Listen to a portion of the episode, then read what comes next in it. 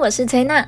相信在台湾的大家这几天打开新闻都会感到非常沉重紧张，我也一样。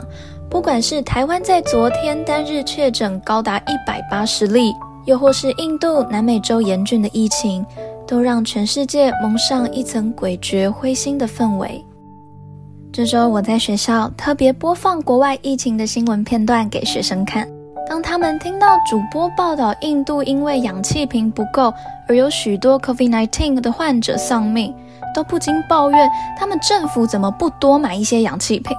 那我就顺着学生的问题，继续跟他们说明印度的政治、文化与经济情形。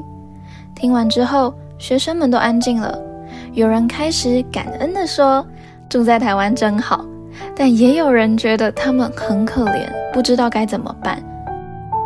但我想说的是，不管领导者如何，不管谁对谁错，如果我们站在想要改变别人的角度，能做的非常有限，而且还会感到愤怒、沮丧。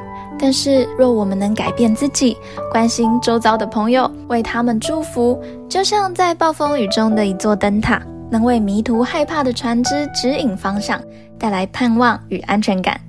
所以今天这一集，我们要一起来为全世界的疫情来祷告。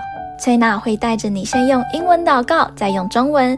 也邀请朋友们愿意的话，可以跟着我念一句，你们念一句，我们一起来为全世界的疫情祷告，成为那一盏灯塔。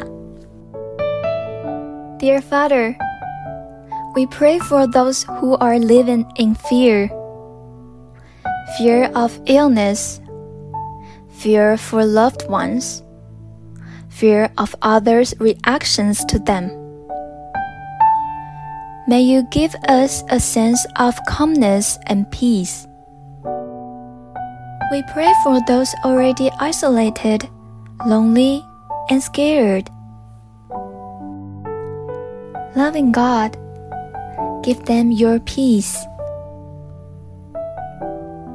We pray for those who are ill or in pain. Please comfort and heal them, and restore them to health and strength. Thank you, Father. Amen.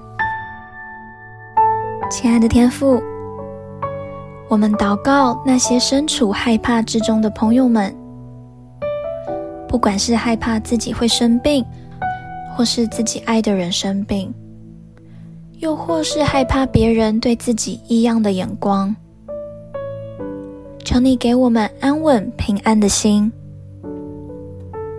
我们祷告，那些被隔离感到孤单害怕的朋友们，能有平安在心里，知道我们正在为他祝福。我为那些正在与疾病和疼痛对抗的朋友们祷告，求你安慰、医治他们，恢复他们的健康和力量。感谢天父听我的祷告，阿门。很感谢朋友们一起在节目里面为全球疫情来祷告。不管接下来几天新闻如何，鼓励自己也鼓励大家，让我们除了做好外在的防疫，内在也要保护好自己，不让过多的恐惧及焦虑让心里生病了。要保守你的心胜过保守一切，因为一生的果效是由心发出。让我们心里充满盼望，也将盼望平安带给身边的人。我们下次见喽，拜拜。